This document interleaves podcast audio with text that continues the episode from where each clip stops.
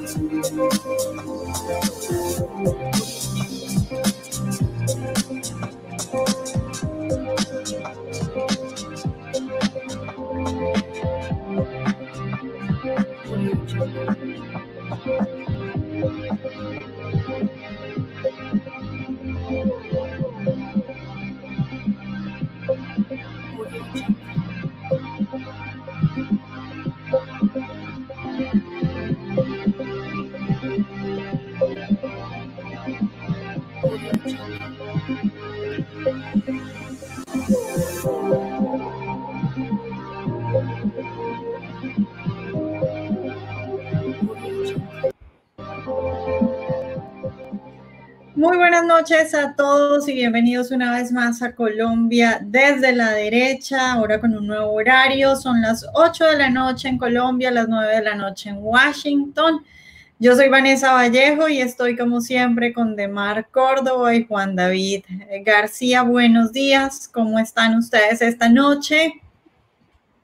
Hola Vanessa, un saludo a todos, un gusto estar con la audiencia de Colombia desde la derecha.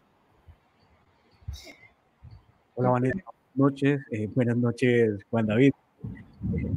Ellos de la tecnología que nos, nos hacen una mala pasada. Muchas gracias, como siempre, y muchas gracias a toda la teleaudiencia hasta ahora. Bueno, señores, empezamos hablando de una señora que estábamos ahorita un poco eh, confundidos porque como los congresistas en Colombia tienen alias, entonces les cuento a los que nos ven que yo les dije ahora, bueno, vamos a empezar hablando de Sandra Ramírez y ellos me preguntan quién es Sandra Ramírez. Bueno, Griselda, la señora Griselda Lobo, porque es que en Colombia de nuevo los congresistas tienen alias, entonces como ustedes la quieran llamar. Sandra Ramírez, Griselda Lobo, la pareja durante décadas de tiro fijo, uno de los peores asesinos de la historia de Colombia, y no solo la pareja de este señor, sino que durante décadas guerrillera, es ahora la segunda vicepresidente del Senado. Con eso, pues las FARC llega a un cargo directivo en el Congreso de Colombia.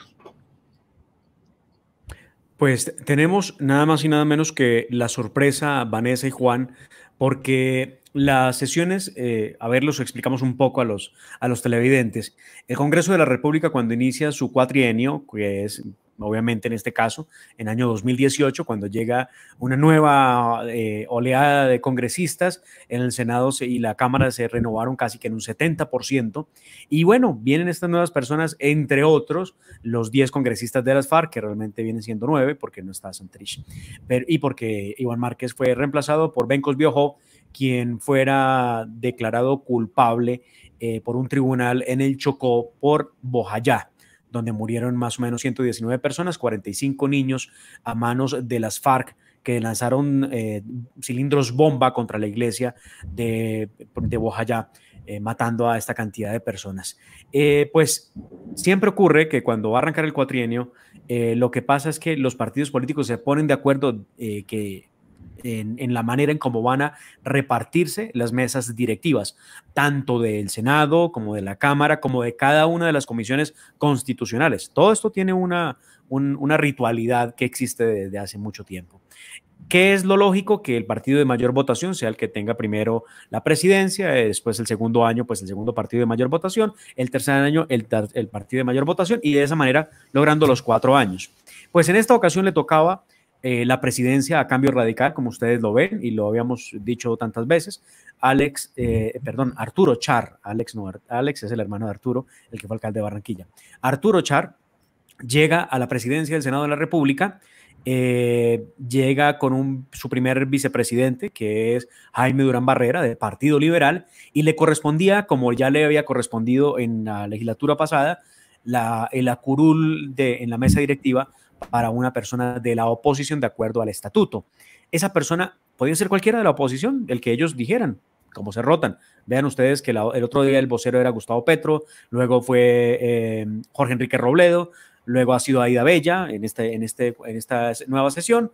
Eh, entonces, eh, al que le correspondía y habían quedado de esa manera, o por lo menos le habían dicho al país que así lo iban a hacer, era a Gustavo Bolívar, al libretista.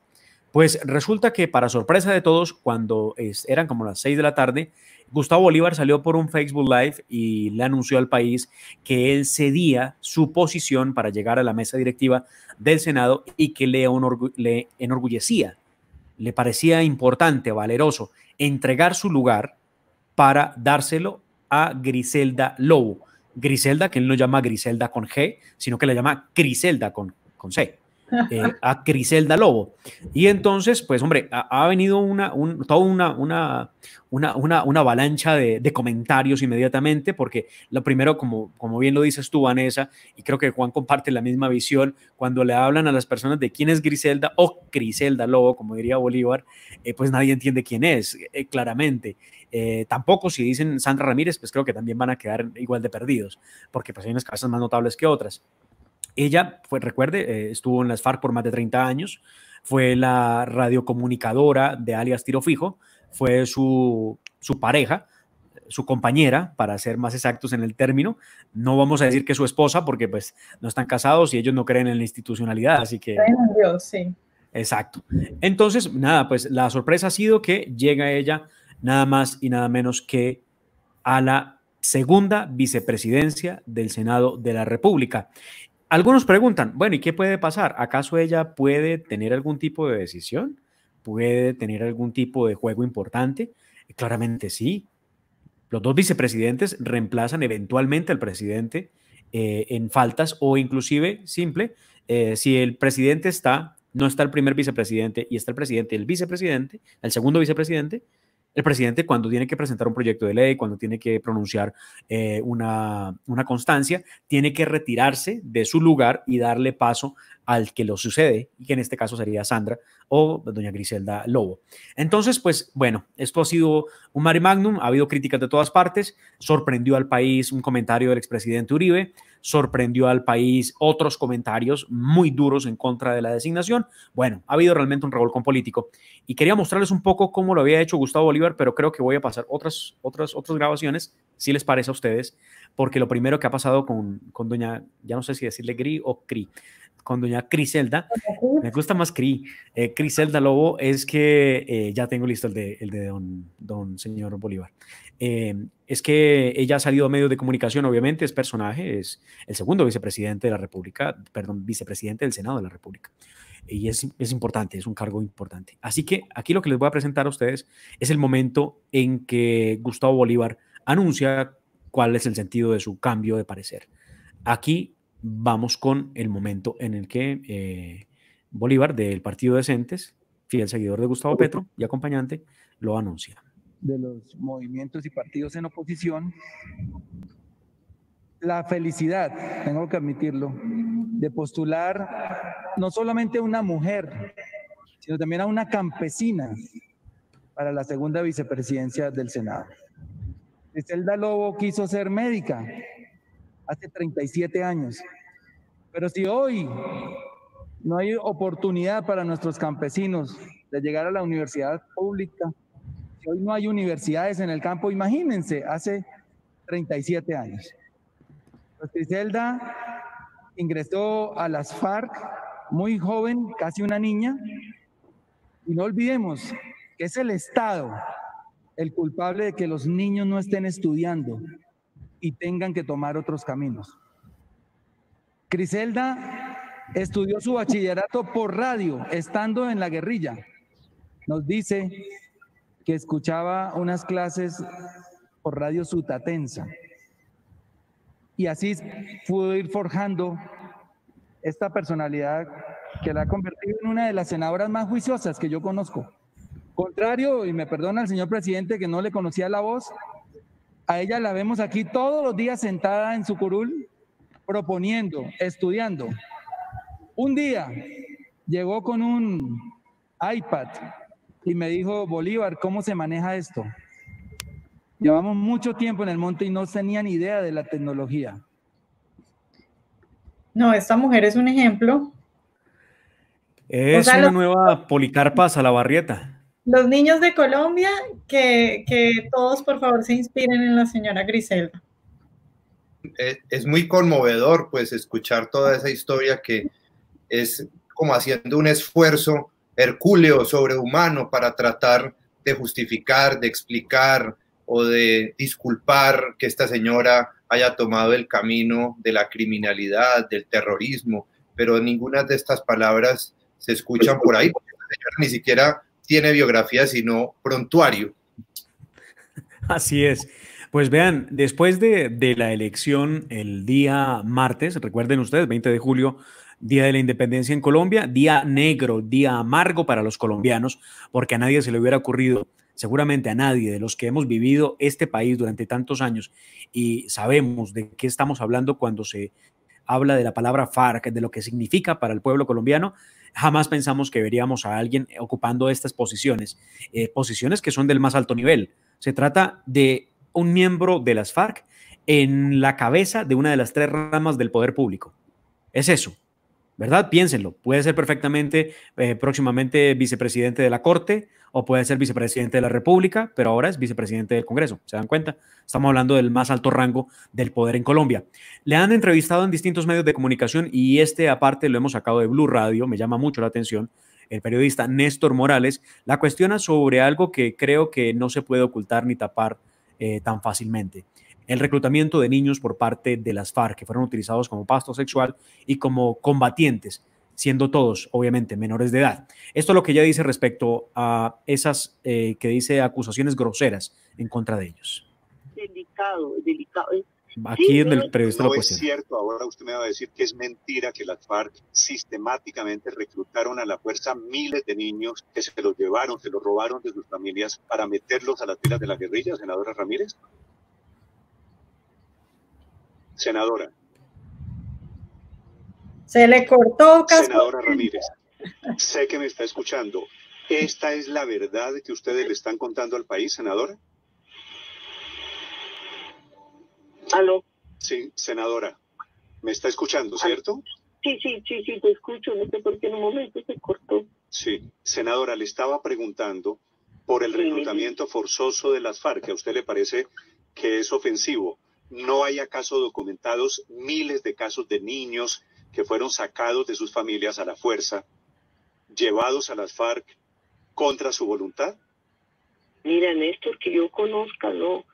Y yo en eso sí digo que nosotros teníamos lo uno, un, un- reglamento que sí figura en el reglamento y figuró desde los qué años se podía ingresar, pero en ningún momento reclutación, reclutados forzosamente, eso no se Ah, no permitía, eso era delicado, delicado. Sí, yo no, yo no puedo decirte unas mentiras porque yo viví en la guerrilla 35 años y también vi cuando se, se llegó así ese personal o personas o jóvenes, eso fue delicado, eso fue tratado de manera sancionatoria o de manera disciplinaria en, en nuestras islas.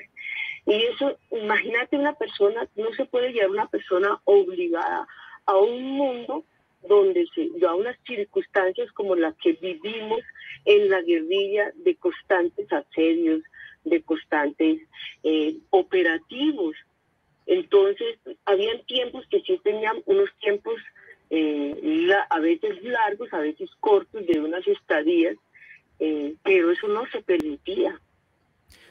Pues han escuchado ustedes las declaraciones a Blue Radio y cada quien saque sus conclusiones, pero yo les quiero ayudar para hacer este paquete informativo de, de- de declaraciones. Quiero presentarles a ustedes, Vanessa, eh, Juan y a nuestros televidentes, quiero presentarles un par de testimonios que creo que valen mucho la pena y que el país no puede olvidar.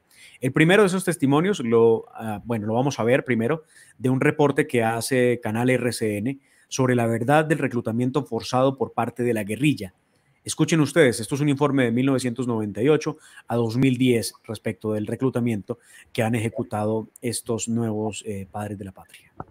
Marisa, veamos primero qué dice sobre el reclutamiento de menores por parte del entonces grupo guerrillero. Miren ustedes, según la Fiscalía, entre 1998 y 2010 hubo 5.252 casos, de los que 3.350 son niños o adolescentes y 1.790 niñas, en cuyo caso, según la Fiscalía, los delitos además fueron contra la libertad y formación sexual.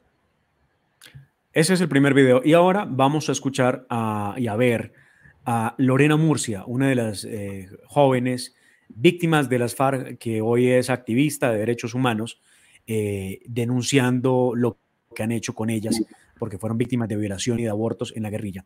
Esta es una de sus declaraciones para precisamente la coyuntura de la elección de Criselda Lobo, como diría Gustavo Bolívar, en la, segunda eh, vicepresidencia del Senado. Los niños es real y a nosotras nos llevaron siendo niñas a la guerra. A mí me llevaron siendo niña a la guerra. No por voluntad propia. No porque ustedes me obligaron a ir allá. Y así hay muchos testimonios más que lo pueden afirmar. ustedes son unos reclutadores de niños que se roban la infancia a los menores, se los arrebatan a sus familias, llegan a cada casa y se llevan al niño que está en la casa y cuando crecen los demás llegan y se llevan al otro, hasta que dejan la mamá sin un solo hijo en su casa. A esas mujeres campesinas que ustedes les arrebataron los hijos, les exigimos respeto para ellas, respeto para nosotros los que sobrevivimos a semejante flagelo. Exigimos respeto. Y usted, señora, si es que le puede llamar señora, descarada, quiere ocultar el sol con un dedo, pues se equivocó porque aquí estamos las víctimas para decirle que usted es una mentirosa y que no merecen estar en el Congreso por mentirosos y seguir ocultando la verdad. Y claro, como están amañados con la JEP y la JEP, le exigimos que saque un comunicado también con todos los informes de reclutamiento forzado que le han llegado a este tribunal. Los informes de cientos de personas que están yendo allá a contar su historia que fueron reclutados a la fuerza por este grupo ilegal y que ahora se quiere hacer pasar por santos. Igualito que el expresidente Santos que les avaló toda la criminalidad para que quedaran como unas santas palomas de la paz. Señora, aquí estoy yo como víctima y le digo, usted es una mentirosa, cínica, descarada, que quiere ocultar la verdad aún sabiendo usted y todos unidos de cómplices de que la guerrilla sí reclutaba menores y sigue reclutando menores, se los siguen llevando y los que no querían estar allá los asesinaban y el que intentaba volarse lo mataban. Esa es la realidad.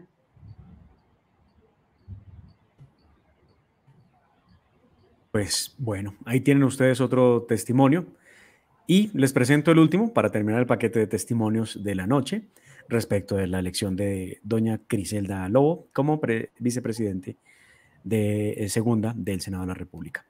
Este es em, Felipe Lozada, él es eh, víctima de las FARC, duró eh, secuestrado en poder de esa guerrilla terrorista tres años, su mamá siete, su papá víctima de estos sujetos. Miren ustedes lo que dice y para quienes nos ven a esta hora de la noche. Pues por supuesto que no comparto en nada las declaraciones de esta señora de salud. Eh, yo no soy capaz de llamarla vicepresidente porque para mí es inconcebible que el Senado de la República haya elegido a una criminal en su mesa directiva. Y es inconcebible por varias razones, no solo por lo que hizo en antaño siendo la radista y la socia de Manuel Marulanda, sino porque en la actualidad, habiéndose sometido al proceso de paz del gobierno anterior de Juan Manuel Santos no ha ni reconocido ni mucho menos resarcido a las víctimas.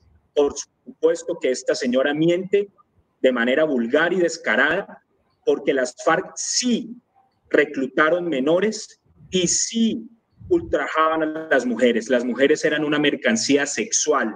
Así lo pude, apreciada salud, yo constatar en mi secuestro. A mí no me pueden mentir.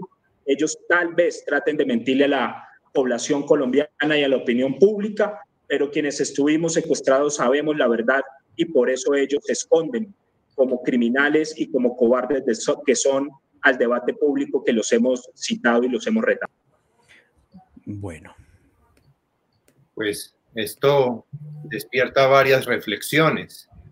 La primera es que esto es una cachetada para las víctimas. Yo pienso en qué país serio y sensato se exalta y se le dan honores y poder y responsabilidades a criminales que además no tienen votos. Es que esta señora no obtuvo ninguna votación ni representa ninguna parte considerable de la población para haber llegado al máximo órgano representativo de la democracia colombiana. Entonces es un contrasentido total eh, y es un hecho antidemocrático, opuesto al principio democrático y, representativo. Em, y hay que entender esto como un avance hacia la toma del poder, porque eso fue lo que en últimas em, dejaron en ese terrible acuerdo, ilegítimo acuerdo con las FARC, que fue un avance hacia la toma del poder. El, Estado y las instituciones perdimos terreno, em, fuimos derrotados y ellos nos han impuesto este acuerdo ilegítimo que no significa paz. Eh, a mí que no me vengan diciendo que, eh, que es que en otros países también eh, hubo personal, personas dedicadas a la violencia que después terminaron haciendo política. Eso no es verdad porque estos señores, a diferencia de otros países, no representaban a ninguna parte considerable de la población. Y tampoco es cierto que estos señores hayan pagado por sus crímenes o que tengan algún tipo de responsabilidad por lo que han hecho. Es que ustedes ven en Europa, por ejemplo, el caso de Joseph Kony, cómo eh, escandalizó este reclutador de menores africano a toda la opinión bien pensante europea. Y en cambio estos que lo hicieron de forma mucho más masiva y virulenta, pues no han recibido ningún tipo de sanción internacional.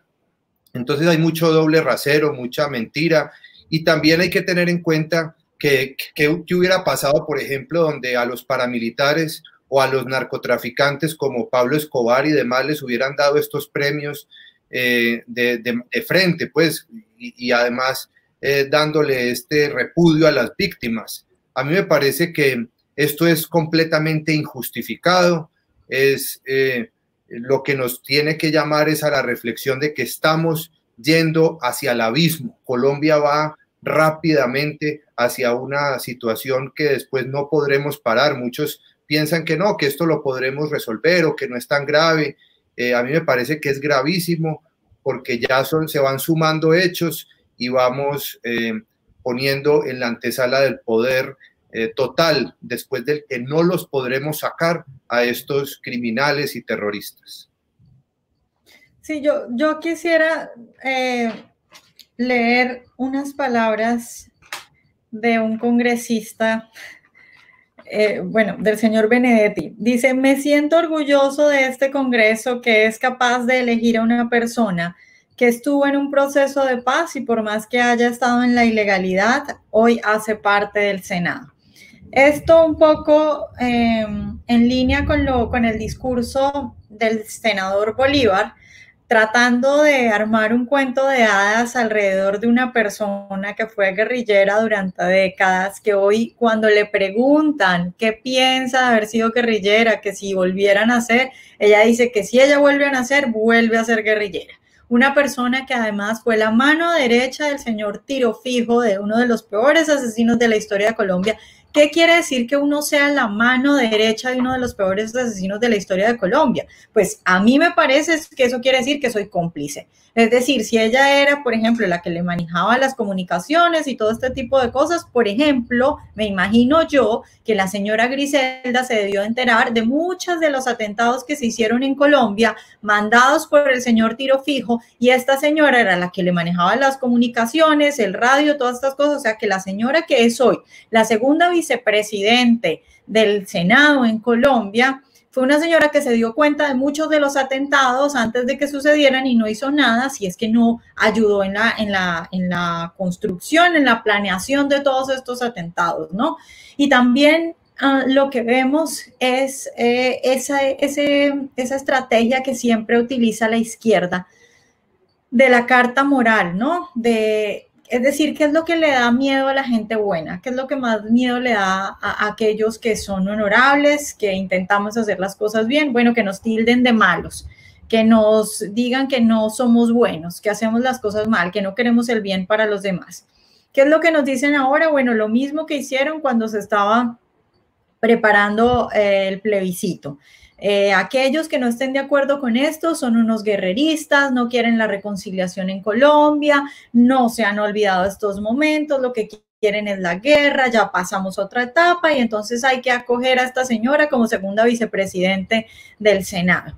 Y entonces mucha gente se calla por eso, por miedo a que le digan guerrerista, por miedo a que le digan que no quiere el bien para Colombia, porque entonces si uno ahora dice, que una señora como esta, que era la mano derecha del, del señor Tiro Fijo, uno de los peores asesinos de la historia de Colombia, no debería estar ahí, entonces salen y le dicen, ah, bueno, entonces váyase usted al monte a echar balas y eso es lo que prefiere. Entonces la gente se calla por miedo a eso. Y, de una, y, y una y otra vez vemos eso, la izquierda utilizando esa carta moral, siendo descarados y poniendo a esta señora en lo más alto, casi como que alguien que hay que imitar y diciéndonos a los que protestamos que no queremos la paz.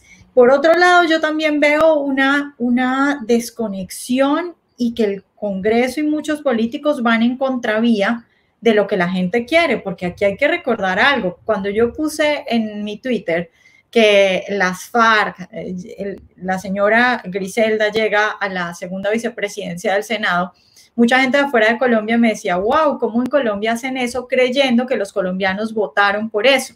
Y lo recordaba ahorita Juan David, en Colombia las FARC no consiguieron votos para llegar al Congreso, se los regalaron, Juan Manuel Santos se los regaló. Lo que pasó acá fue que los políticos que están en el Senado decidieron ponerla ahí y ayudar eh, con su voto. Y están, por supuesto, desconectados de lo que quieren los colombianos, porque los colombianos dijimos en el plebiscito que no y que no queríamos eso.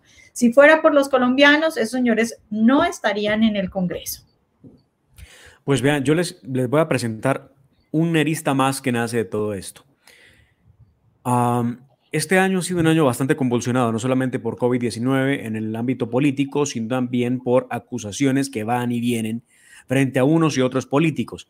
Recuerden ustedes, eh, temas de narcotráfico, temas como el de Alex Saab, temas eh, como el de la propia vicepresidente, un tema lamentable, muy doloroso, de familia, donde queda claro primero que en Colombia los delitos de sangre no existen. Eh, nadie tiene la culpa de que algún familiar resulte siendo un bandido, claramente. Y eso es así. Eh, mal, mal y terrible sería que una persona inocente que ha trabajado su vida, que se ha esmerado por salir adelante, termine culpada eh, o señalada por la sociedad por lo que ha hecho un familiar suyo, que tiene su libre albedrío para hacer lo que le viene en gana además.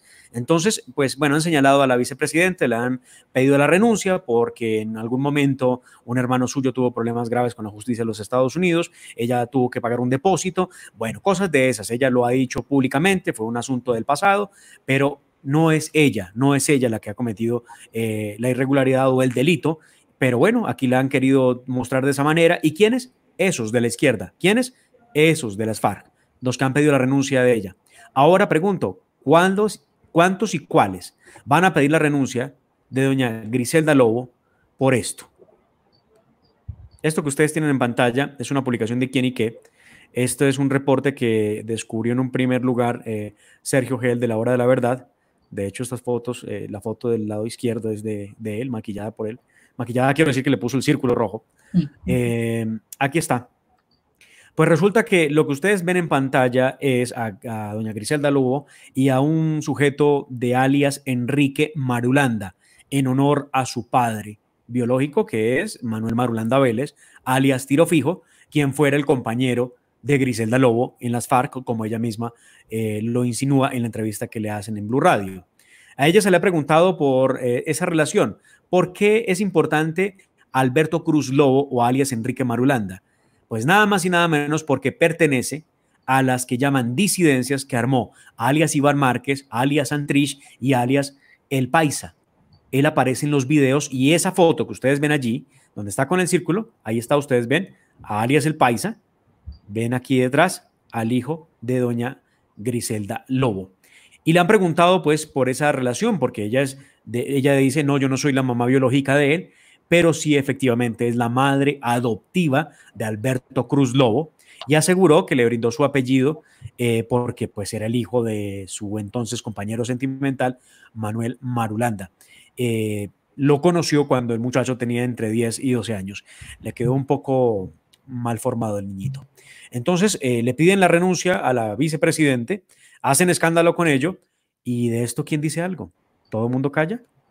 Sí, pero Demar, no es solo, digamos, claro, esto es un escándalo en cuestión moral y por muchas cosas que tú señalaste, como que, bueno, de- evidentemente lo educó mal, pero pues es que ella, a ver, definitivamente ella no era una víctima. Si ella dice que si vuelve a nacer, estaría otra vez en las FARC y de nuevo, esta señora tuvo que haberse dado cuenta de todas las masacres, atentados que se planearon desde que, que Tiro Fijo planeó, porque ella era la que estaba ahí, ella era su mano derecha, ella era su mujer, pero además era la que le manejaba las comunicaciones.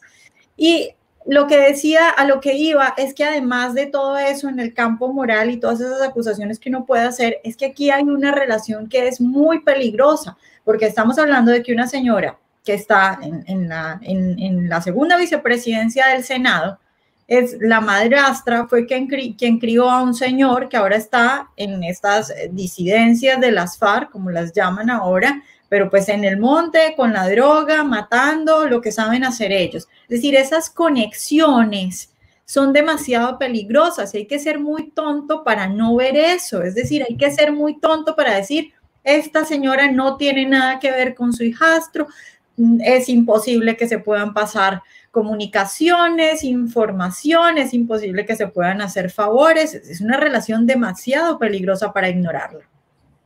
Pues ahora, si me permiten, les voy a poner acá algo para la memoria o algo para la historia.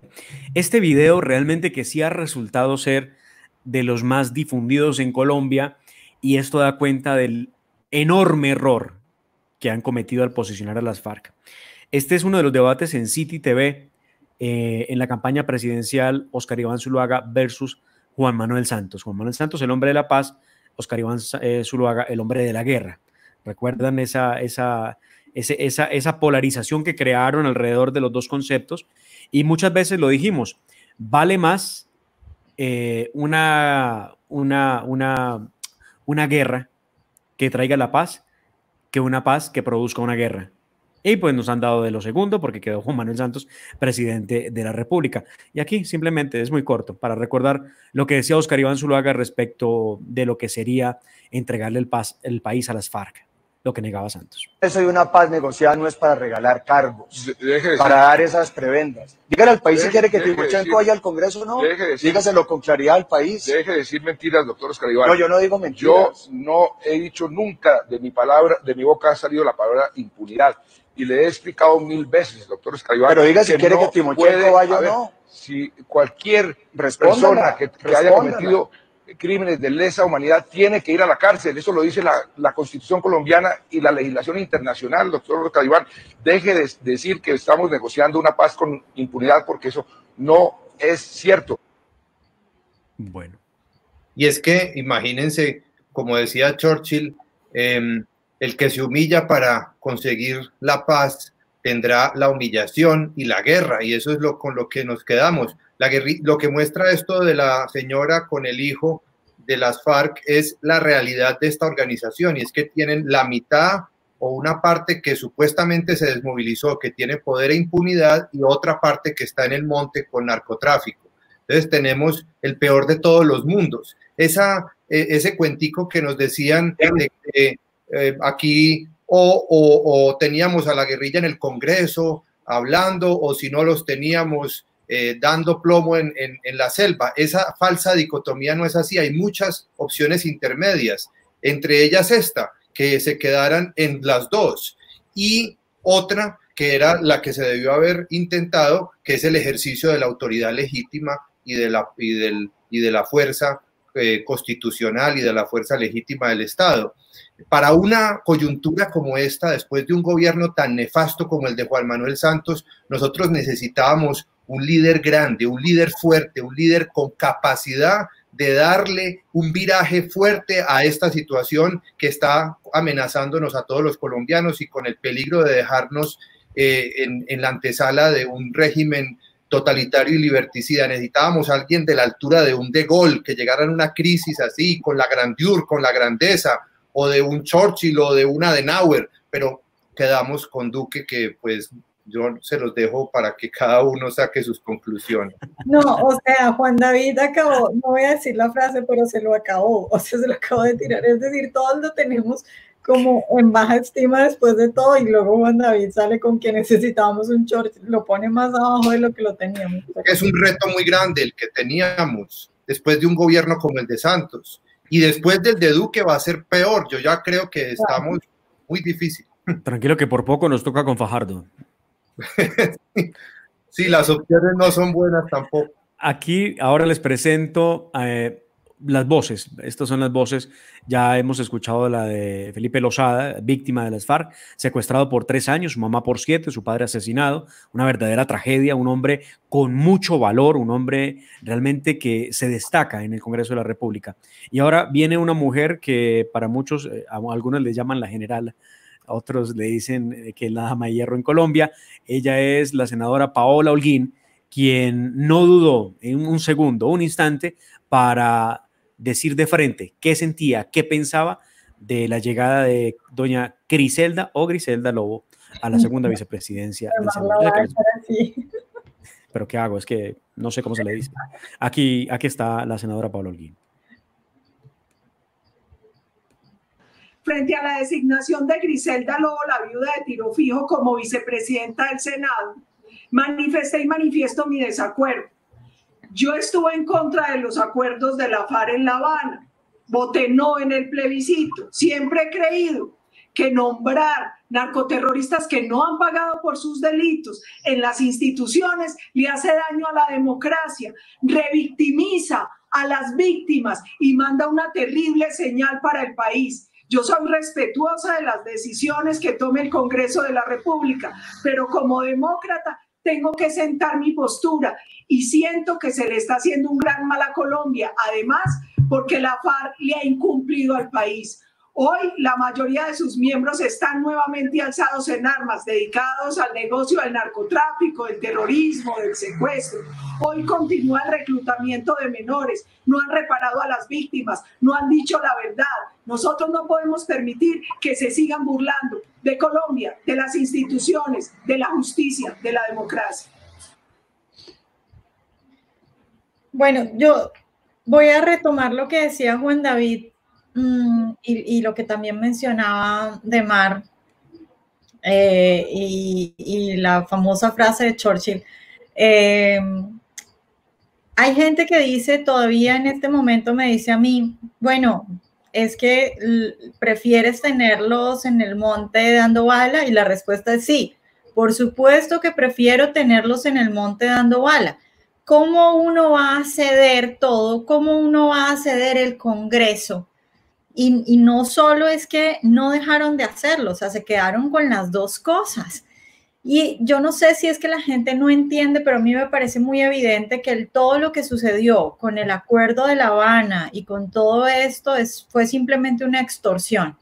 Es decir, nos dijeron, si no nos dan puestos en el Congreso, si no nos dan todo lo que les dieron a los señores de las FARC, impunidad, si no nos dan un salario para mantenernos, si no nos dejan seguir con nuestros cultivos de coca, vamos a seguir matándolos. Y entonces resulta que un grupo de gente decidió que bueno, que sí, que entonces para que no nos maten hay que darles todo lo que ellos piden, incluyendo puestos en el Congreso. Por supuesto que es mejor tenerlos en el monte, dando bala, relegados y enfrentarlos, hacer un combate frontal. Es que eso es como si, a ver, como si alguien llegara a mi casa y me dijera, bueno, yo me voy a quedar aquí de ahora en adelante. Y yo dijera, bueno, lo voy a dejar quedar porque simplemente no, no puedo hacer nada eh, y quédese acá y mande usted. No, por supuesto que lo mejor es defenderse y por, lo, pues, por supuesto que lo mejor es sacar a esa persona por la fuerza. Y eso se podía hacer porque resulta que es que ni siquiera una, era una situación difícil. Recordemos que el presidente Álvaro Uribe Vélez cuando entrega el poder, se lo entrega Juan Manuel Santos y la guerrilla estaba prácticamente derrotada. Es decir, no era que había que entregarle cosas, simplemente había que negociar las condiciones en las que estos hombres se iban a desmovilizar, no había que entregarles nada.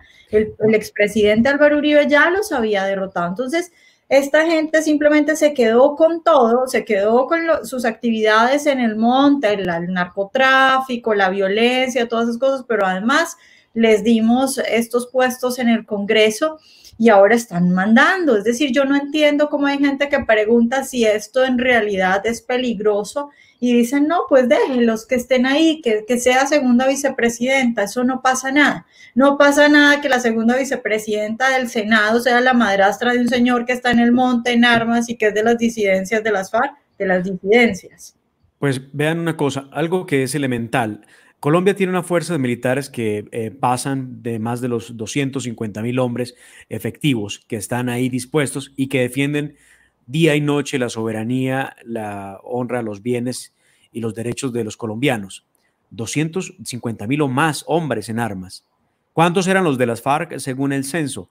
Cerca de 13 mil guerrilleros. ¿Cómo es posible que teniendo más de 200 mil hombres hubiéramos terminado entregándole el país a 13 mil bandidos? Eso no le cabe a nadie en la cabeza. Pero además, Colombia es un Estado social de derecho y como tal, no es el bandido el que impone las normas o las reglas para poder eh, desmovilizarse, sino que es el Estado el que se las impone para que él se someta al Estado y no el Estado se someta al bandido. Con Santos evidentemente pasó. Santos dejó que el Estado se sometiera a los bandidos y por eso están haciendo lo que les da la gana. Por eso pasa lo que pasa difícilmente desmontarse de allí. ¿Qué se necesita para poder desmontar todo lo que hay? Es la gran pregunta que se hace todo el mundo en todas partes. Muy bien, ustedes critican que esto está hecho eh, un desorden, que aquí no hay nada más para dónde coger. ¿Qué se puede hacer? ¿Qué se puede hacer? Tener carácter.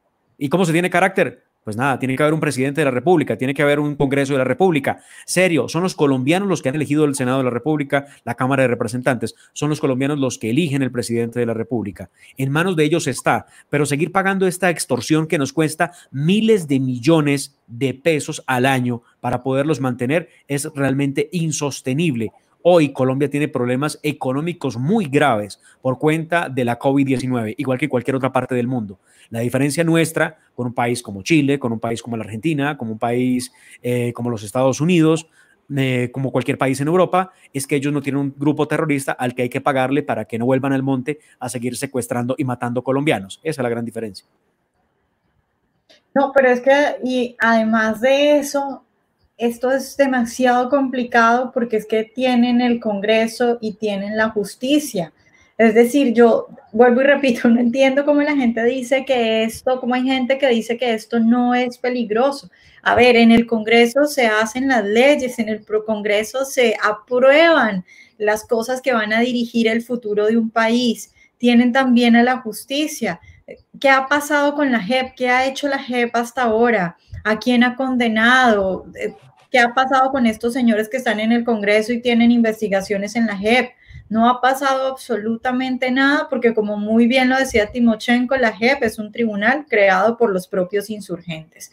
Entonces, cuando vayamos a despertar, cuando despierten los colombianos, se van a dar cuenta que estos señores ya lo tienen absolutamente todo. Mientras que los que estamos, pongámosle a esto del centro a la derecha, muchos se han quedado callados, no han hecho nada, tienen miedo de decir las cosas, porque entonces nos van a llamar guerreristas, nos van a decir que no hemos superado esto, que no queremos la paz, que queremos volver a la guerra, que entonces vaya usted y coja el fusil y devuélvase al monte, las mismas cosas que dicen siempre.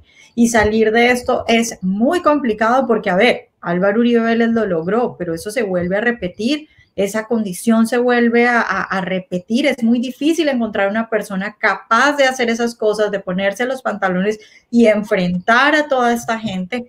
Entonces, la situación de verdad que es supremamente complicada. Es muy, es muy grave. Miren ustedes, en el Congreso de la República, la oposición, que está integrada por la extrema izquierda, evidentemente, eh, ha presentado una serie de proyectos de ley eh, y entre ellos hay dos que llaman mucho la atención. Hay un proyecto de ley que, con el que se pretende reformar el sistema de ascensos de los eh, mandos militares y policiales en Colombia. Grave proyecto. Y el otro es el que pretende reformar la justicia, la inteligencia la y la contrainteligencia. Estos dos proyectos acaban con las fuerzas militares y acaban con la inteligencia del país. El Pero ¿saben qué es lo más aterrador, Juan David? Darse cuenta cuando lo publican los medios de comunicación que ambos proyectos son firmados por las FARC. Las FARC no ganó la guerra militar porque cobardemente se lograron plegar a un proceso que les entregó Juan Manuel Santos. No lograron ganar la guerra militar. Y como no la ganaron, han ganado la guerra jurídica, ahora han ganado la guerra política y ahora están legislando en propia causa. Cuando ellos hablan de desmontar prácticamente la, la inteligencia, cuando hablan de congelar los ascensos de los altos mandos militares en Colombia y policiales, pues simplemente están hablando de ir haciendo lo que les quedó faltando del narcoacuerdo de La Habana, porque eso tenía fecha de vencimiento. Tenía que haberse resuelto de alguna manera y por eso terminó haciéndose a la velocidad que se hizo. Y son, sí, las 213, 213 páginas de un acuerdo que lamentablemente, si Colombia lo hubiera leído, hubiera sabido a qué nos estábamos aproximando. Y, hay que ver que eh, no es la primera vez que ganan en una mesa de negociaciones los comunistas. En, en Vietnam, por ejemplo, ellos perdieron en el campo de batalla, pero ganaron en las mesas de negociaciones porque después de que hicieron el acuerdo, lo incumplieron. Es que el problema es pensar que, con esta gente puede haber acuerdos, porque ellos tienen una mentalidad totalitaria que ven, no creen en el principio de que los acuerdos o los pactos son para cumplirlos, el pacta es un servanda, sino que ellos creen que estos simplemente son estrategias revolucionarias hacia la toma del poder estamos alimentando un monstruo, estamos como alimentando un cocodrilo y muchos creen que lo, lo, lo hacen para que se los coma de últimos. Y, recuerden que la única forma en la que el mal puede triunfar es que los ciudadanos de bien, que la gente de bien no haga nada. Ese es el mecanismo que ellos tienen. Y además eh, lo hacen de manera muy artera. Este, esta señora, por ejemplo, es una señora supremamente capaz, parece que tiene la señora Griselda una, un gran conocimiento y, y, un gran manejo dentro de las FARC. Y además lo que decía Vanessa, ya los tenemos en las instituciones a, eh, a, o tienen sus compañeros de ruta. Ahora están prácticamente controlando y van hacia el control absoluto. Oigan esto, absoluto, absoluto. constitucional. Vamos, ese es uno de los próximos caminos o pasos que tienen. Y como leía esta semana en Twitter, eh, ya solo falta que veamos a, a, los jefes de las FARC en misa o hasta dando misa, porque también se han tomado buena parte de la Iglesia Católica y de la jerarquía católica. Sí, es increíble. O sea, tenemos a los, a los líderes guerrilleros hablando de las cosas importantes del país, hablando de economía, eh, reformas respecto a lo militar, es decir, cuando, cuando, cuando el presidente Uribe logró lo que logró, debilitando a los guerrilleros, lo que había que hacer era sentarse con ellos y hablar de los aspectos de desmovilización, de cómo se iban a desmovilizar. No, lo que hicieron fue todo lo contrario. Lo que hizo Juan Manuel Santos fue darles todo lo que pidieron, ponerlos en el Congreso y hoy los tenemos. Hoy tenemos un país donde se le pregunta a unos guerrilleros que han sido los peores asesinos de la historia de Colombia, ¿cómo creen ellos que debe ir la economía del país? ¿Qué hacemos preguntándole a asesinos, a criminales, qué hacer con la economía de Colombia? ¿Cómo es posible? Y en eso juegan todos, es decir, los medios de comunicación también, periodistas entrevistando a guerrilleros y preguntándoles, ¿qué piensa usted de esto que están diciendo el senador no sé qué sobre la economía y la reforma tributaria? ¿Qué nos importa a nosotros qué piensa un guerrillero de la reforma tributaria en Colombia? ¿Qué nos... ¿Qué sabe? ¿Qué puede aportar? Es que no aportan nada, no saben nada, simplemente eh, llevan la corriente del resentimiento, llevan la corriente de, de, ese, de, esa, de esa soberanía popular que llaman ellos, que es tratar de despertar las fibras, la sensibilidad de probablemente las personas con más necesidades en el país y decirles, vea que ahora que nosotros estamos aquí, sí vamos a cumplir. Por eso están insistiendo en la renta universal. ¿Y, por cuánto tiempo va a ser la renta universal? No lo sabemos, pero por lo pronto de aquí al 22 nos va a costar probablemente 400 billones de dólares y no existe la plata, no existe la forma de sacarla, eh, no están pensando en soluciones para la COVID-19, no están pensando en nada, están pensando en, en las elecciones de 2022. Realmente es aterrador ver cómo esta elección se produjo, muy seguramente porque fueron más de 60 votos en favor de la señora Crio Griselda Lobo, eh, hubo votos de personas que creíamos nosotros estaban de este lado, quiero decir yo, del centro o de la derecha. Realmente eso se ve reflejado allí, porque cuando ustedes hacen, la, hacen las cuentas de quiénes son los de la oposición, los de la extrema izquierda, y llámese ellos, las FARC, no van a decir que son de derecha o de centro, bueno, no van a decir que, que estoy diciendo lo que no es cierto. Eh, dos decentes, Gustavo Petro, los verdes, el Polo Democrático, usted los cuenta y probablemente tenga 45, 46, quizá 47 votos, contando con algunos inclusive del partido de la U, eh, por ejemplo como Roy Barreras, que es eh, parte del acuerdo con las FARC en La Habana, él, estuvo en la mesa sentado, así que tiene razones para defender la criatura, eh, pero cuando usted los cuenta no son más que eso, pero ya ver más de 60 votos ya preocupa y dice, esto lleva un mensaje implícito. Ellos tienen mayoría en estos momentos en el Senado de Colombia en estos momentos. Con esa elección se ve evidente la mayoría. Yo no sé si caigan en la cuenta. Esto fue una votación secreta, Vanessa y Juan, así que no sabremos quiénes fueron los que votaron y de qué manera lo hicieron. Pero lo cierto es que le acaban de hacer el más grave daño a la democracia colombiana. Si es que creen que democracia es dejar hablar a cualquiera y dejar opinar a cualquiera, pues se han equivocado, porque democracia no es darle micrófono a una persona que no ha respondido por los delitos de los que se le está señalando. Sí, es que respecto a lo de, a lo de economía, eh, pues todos sabemos qué es lo que quieren las FARC y está claro en sus manifiestos y lo vuelven y lo repiten. Lo que quieren las FARC es instaurar el comunismo en Colombia. Entonces, de nuevo, ¿qué hacen los periodistas y qué hacemos dando discusiones supuestamente serias ¿Qué hacen en el Congreso preguntándole a unos guerrilleros y a los peores asesinos de la historia de Colombia sobre reformas en materia económica en Colombia? ¿Qué hacen los guerrilleros y los peores asesinos de la historia de Colombia presentando en el Congreso reformas en materias militares y en materias de seguridad del país? Es decir, estos señores de verdad están haciendo las leyes, de verdad están cambiando el futuro del país y de verdad tienen mayoría en el Congreso y de verdad tienen a la justicia de su lado. Entonces, lo que tenemos es una cuestión supremamente complicada y de, de, de nuevo tenemos todavía gente que dice que, que, eso es mejor a tenerlos en el monte. Yo no entiendo cómo, cómo alguien puede decir que quede claro, yo sí los prefiero en el monte y yo sí prefiero el combate frontal. No quiero tener guerrilleros haciendo las normas en mi país, no quiero tener guerrilleros manejando la economía, manejando la seguridad y manejando las cosas importantes y haciendo las leyes en el país. Y no quiero tener de segunda vicepresidente del Senado una señora que es la madrastra de un tipo que está en el monte haciendo cosas de narcotráfico y asesinando, que es lo que hacen las supuestas disidencias de las FARC. Pero bueno, señores, eh, pasemos a hablar de narcotráfico, pero ahora um, sobre la propuesta que hay en el Congreso acerca de legalizar la producción y la comercialización de cocaína, ¿no? Porque, a ver, yo la verdad es que no entiendo muy bien esta propuesta. Yo a veces digo, ¿será que no la entiendo? ¿Será que estos señores nos creen vos? El señor Iván Marulanda y, y el señor Valencia, que son los, los que proponen esto en este sentido. Y es, ellos dicen, ustedes me corrigen si es que me equivoco, ellos lo que dicen es que el gobierno se va a hacer cargo de la producción y la comercialización de coca. Y además dicen, como el consumo de coca en Colombia es muy bajito, se habla de un 3.2%, si no estoy mal, bueno, algo así.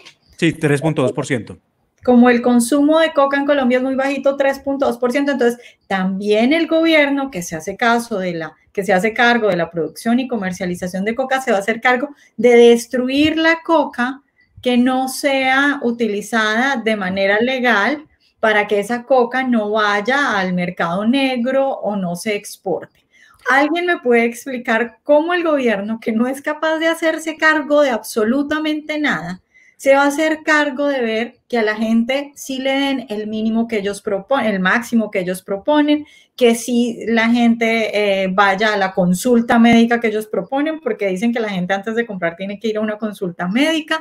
¿Cómo el gobierno se va a hacer cargo de todas estas cosas, de controlar todo esto y de que el, excedente sea destruido? O sea, a mí me parece de verdad que estos señores o están locos o nos creen bobos. No, o- están, están caminando por la línea que han trazado eh, Juan David Vanessa. Recuerden ustedes en el 2015 y luego para el 2017 y 2018 ha habido sentencias, 2015 cuando se, se suspende la fumigación aérea con glifosato para acabar con la coca. En aquel entonces teníamos 159 mil hectáreas, hoy estamos en 212 mil, gracias a esa suspensión de la fumigación. Eh, recuerden ustedes que para 2017 hay una sentencia de la Corte Constitucional, 2018 hay otra sentencia que también va en el mismo sentido que prohíbe la aspersión aérea con glifosato, como si fuera necesario, porque a fin de cuentas ya Santos lo había prohibido a través de su ministro de Salud, Alejandro Gaviria, que había dicho que efectivamente el, glifosato podía ser potencialmente peligroso o cancerígeno. Pues miren que no estamos lejos. Esta semana, esta semana, se produjo una noticia que realmente uno, a uno lo deja fuera de base. Eh, el Consejo de Estado ha declarado eh, inconstitucional eh, uno de los artículos del decreto que el presidente Iván Duque expidió y que buscaba poder, y que la, poder permitir que la policía se incautara de dosis que estuvieran en la calle circulando con las personas. Eso era interesante, era importante. Si había cualquier persona con dosis en la calle, pues se le incautaban y se les destruían. Eso estaba ocurriendo en Colombia. ¿Para qué sirvió eso? Para que se quitara la presencia de los jíbaros de los parques, porque es que alrededor de los colegios, alrededor de los parques, hay toda suerte de maleantes que están al acecho de los niños de Colombia. Los informes sobre el Observatorio de Drogas del Ministerio de Justicia indica que en Colombia los niños están siendo inducidos al consumo de los 6 a los 8 años en su primera etapa de vida en cuanto a la capacidad que tienen de penetrar estas mafias. Miren eh, a dónde vamos. Pero segundo, un tribunal, un juzgado en el departamento de Nariño han prohibido consultas para poder pensar en la posibilidad de hacer la aspersión aérea. Entonces ya tiene Vanessa ahí la suma de esas dos cosas. Tenemos al Consejo de Estado, por un lado, diciendo que eh, lo que se llamaría eh, dosis personal, si la persona logra probar que esa dosis es para su consumo, para los 30 o 60 días, imagínense un- una persona que consume coca llevándose para la, para la cuarentena. ¿Cuán- ¿Cuántos kilos son los que tiene que llevar para la cuarentena? Y entonces a esa persona, si logra demostrar que efectivamente es eh, dependiente, adicto de esto, pues simplemente no le pueden incautar, no le pueden quitar la droga, tienen que dejarlo seguir su camino. Pero ¿quién está para demostrar eso? La policía no está para quedarse pensando y debatiendo con la persona. Oiga, eso sí, eso no, eso llama microtráfico. Pero es que de las pequeñas bolsitas de coca nacen los kilos y de los kilos las toneladas. Y es así como se compone el narcotráfico. Mientras el gobierno busca luchar contra el narcotráfico con erradicadores en todo el país, lamentablemente tenemos a la Corte Constitucional diciendo que ojo con el glifosato y tenemos al Consejo de Estado diciendo ojo que usted no puede incautarse de las dosis de droga que haya en las calles. Entonces es una pelea totalmente desigual que la vamos perdiendo y ahora cae como anillo al dedo la propuesta de este par de congresistas que lo que, lo que buscarían es que Colombia se convierta en qué, ¿cómo se le llamará eso? Un país que compra toda la producción de drogas ilícitas, ¿cómo se llama? Eh, ¿En qué va a terminar? Sí, quiero, sí, ustedes me entienden. Eh, ¿Que un narcoestado? Entonces vamos a comprarle la producción, vamos a competir con los Zetas, ¿sí? El gobierno colombiano, a ver, sentémonos, los Zetas allá y el gobierno a este lado, y ustedes cuánto dan y cuánto damos nosotros, ¿se la compramos a quién? ¿A las FARC o al ELN? ¿A cuál de los dos? Es increíble, o sea, pasamos de subsidiarlos ahora a comprarles la producción, porque a fin de cuentas son las FARC. En el departamento del Meta se habla de la obligación que han, han impuesto las FARC para que por lo menos siembren los campesinos dos hectáreas de coca y eh, están pagando hasta 5 millones de pesos por las hectáreas que están sembrando de coca. Así que esto es una estrategia que va, acabo de mencionarlo, en todas las ramas del poder. Claro, pero eso tiene algún, ¿tú crees que tiene algún futuro de mar en, en cuestiones legales? Vanessa, con lo que está pasando en Colombia. Lo que te digas mentira, ¿no? No, no, no, no. Están pasando cosas muy feas. Están pasando cosas muy feas. Hoy, hoy se nos va un gran magistrado de la Corte Constitucional y, y, bueno, no sé, lo ve uno peor, ¿saben? Cuando uno veía una figura como Carlos Bernal Pulido, uno decía, bueno, hay alguien sensato, ¿no? Alguien, alguien que le da luz a la, a la, corte, alguien, bueno, además lo digo por sus estudios, lo digo por su calidad humana, lo digo por su formación, lo digo por, por todo lo que representa él. Un gran magistrado, pero tal será el nivel. Los últimos, dos, los últimos dos que quedaban. Perdemos a dos grandes magistrados, tienes toda la razón, a Luis Guillermo Guerrero y perdemos a Carlos Bernal Pulido. Ahora veremos quién sale de la terna, que ya, ya la vimos, la terna. Tenemos muchas dudas sobre la Parece terna. Es otro de la escuela de Carlos Gaviria. Ahí viene alguien de la escuela de Carlos Gaviria y pues Carlos Gaviria es del Polo Democrático, así que veamos qué es lo que va a pasar. Y el otro será alguien que terna el presidente de la República, la terna la armará él. No sabemos a quién nos vaya a, presentar como reemplazo de, de, de, Bernal. De verdad que es muy difícil, Vanessa. La lucha contra el narcotráfico eh, no la hemos ganado y no la vamos a ganar. Pero además, lo que pasó en Estados Unidos, Vanessa, esta semana también fue muy grave. La Cámara de los Estados Unidos, con una amplia mayoría, ha logrado imponerse con un par de, de, adendas allí en las que se exige que Colombia no puede, tiene que pasar unos informes para demostrar que utiliza los equipos de interceptación de comunicaciones para violar eh, derechos fundamentales. Eh, y también otra donde prácticamente prohíbe el uso del glifosato y y era una cosa que es absurda, porque ellos, no sé, no sé, el que escribió el documento no sabe que Colombia no es un Estado federado, y entonces dice que debe respetarse las normas locales frente al tema de, la, de, de erradicación de cultivos ilícitos. ¿Quién dijo que en Colombia había normas locales eh, para esos efectos? Claramente no. O sea, un alcalde no puede decir, aquí no me fumigan. Es un tema de política de Estado. Y entonces eh, la extrema izquierda en Colombia lo ha celebrado, están muy felices, porque Estados Unidos condiciona la entrega de ayudas económicas a Colombia eh, para la lucha contra el narcotráfico. Y miren qué curioso, esta vez a la extrema izquierda le parece que es fantástico que Estados Unidos meta sus narices en Colombia y ahí sí no les parece que eso se llama injerencia ni violación de la soberanía. Pero cuando vinieron los 53 hombres de las fuerzas de la Brigada de Lucha contra el Narcotráfico, sí les parecía que eso era violación de la soberanía y una intromisión descarada de los Estados Unidos. Ese es el doble rasero de la política. Mientras la izquierda en Colombia siga comportándose así, no debe tomarse en serio, porque podría haber una izquierda pues que defienda sus ideas y eso es, es incluso muy saludable en la democracia, que existan diferentes posiciones, puntos de vista, eh, matices, pero mientras sigan teniendo ese nexo con, con, con, el narcotráfico, con la criminalidad y con el terrorismo, eh, lo que tenemos es simplemente diferentes variantes de esa, de esa estructura criminal que está por la toma del poder y que tiene incluso capacidad de lobby en los Estados Unidos. Yo quisiera volver a lo de que me parece una locura todo esto del señor Maruranda y, y el señor Valencia. O sea, yo lo digo, en, digamos, siendo irónica, ¿no? Detrás de todo esto yo sí sé qué es lo que hay. Lo que hay es decirle a la gente y, digamos, la fachada es no se preocupen, el gobierno se va a encargar de todo, solamente se le va a repartir un poquito a personas y además esas personas van a estar acompañadas y acá no hay no hay mucho consumo, entonces eso no va a ser mayor cosa, pero sí le vamos a arrebatar el mercado a los narcotraficantes, entonces se va a acabar la violencia. Esa es la fachada, ¿verdad? Sin embargo, lo que hay detrás es que obviamente que el gobierno no va a poder controlar eso, y si logran la legalización, pues entonces no va a haber ninguna excusa para ni fumigación, ni quitarle nada a nadie. Y entonces todos los delincuentes legalmente, los señores de las FARC, por ejemplo, legalmente van a estar haciendo sus cosas de emprendimiento de cocaína, mientras que evidentemente el gobierno no va a poder manejar nada. Entonces es una fachada muy bonita de tenemos la fórmula perfecta para quitarle a los delincuentes el dinero y, para hacer que todo esto de la cocaína funcione en Colombia, siendo guiados con médicos, con eh, dosis máximas y todo esto. Entonces... Eso es vender el sofá. Dios mío, es que... Es, el cuento de vender el sofá, es el cuento de vender el sofá. El hombre que sorprende a su esposa siendo el infiel siempre en el sofá y decide que para que no le sea más infiel vende el sofá y que con eso va a arreglar el problema. No, no cabe en la cabeza.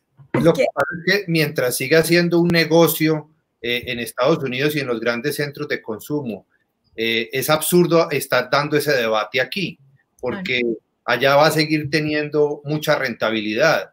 Entonces, eh, por ahora se tiene que seguir con una estrategia, eh, por lo menos, de, de, no permitir que estas mafias tomen el control del país. Y mientras tengamos todas esas hectáreas de droga, el país es completamente inmanejable y estos debates no tienen sentido si esto no hace parte de una estrategia global que busque regularizar este, esta cuestión de las drogas. Claro, o sea, pa para explicarle un poco más a la gente esto que dice Juan David, es decir, con ese porcentaje 3.2% de, de gente que ha, ha probado o ha consumido cocaína en Colombia, lo que estamos hablando es que, por supuesto, la mayor parte de la cocaína, eh, casi toda, pues se va para afuera. Y afuera la droga, la cocaína no va a dejar de ser ilegal por lo tanto los precios van a seguir siendo muy altos, por lo tanto hay incentivos para todo, para que todos estos narcotraficantes, incluyendo a los señores de las FARC o disidencias de las FARC, como le quieran llamar, eh, tengan, tengan sus negocios de cocaína. Entonces, no, por eso es que Juan dice, no tiene en este momento cabida esa discusión, porque desde luego que van a seguir con su negocio. No es cierto eso que dicen algunos confundiendo a la gente que hay, que si legalizamos la producción y la comercialización, entonces el precio se va a caer y por eso se va a disminuir el incentivo. Que no, que el precio, si, si la coca la sacan y el precio afuera va a seguir igual, no va a pasar nada con esto en Colombia. De acuerdo. Bueno, señores, yo creo que terminamos por hoy. Yo no sé si tienen alguna observación sobre algún otro tema. Bueno, ya los veo que quedaron cansados, los puse a hablar mucho hoy, le dimos duro a las FARC y, y, bueno, nos divertimos como siempre. Muchísimas gracias a todos los que nos acompañaron y muchísimas gracias a ustedes dos, por supuesto, por, por hacer el rato tan divertido. Gracias, Demar y Vanessa, y a la audiencia un gran saludo. Permítanme ustedes, antes de irnos, eh, pendientes, porque de ahora en adelante, Vanessa, entonces vamos a estar los eh, jueves a las 8 de la noche. Mientras tanto, plan, ponemos la plantilla de salida acá. Jueves 8 de la noche a través de todas las redes sociales del Pan Am Post. Y bueno, vendremos con otros temas bien interesantes porque esto no para. Eh, vienen cosas un poco más heavy. Si creían que lo habían visto todo, prepárense, porque vienen cosas muy complejas. Va a estar fuerte. Va a estar fuerte, así que prepárense. Bueno, adiós. Hasta luego. Jungle.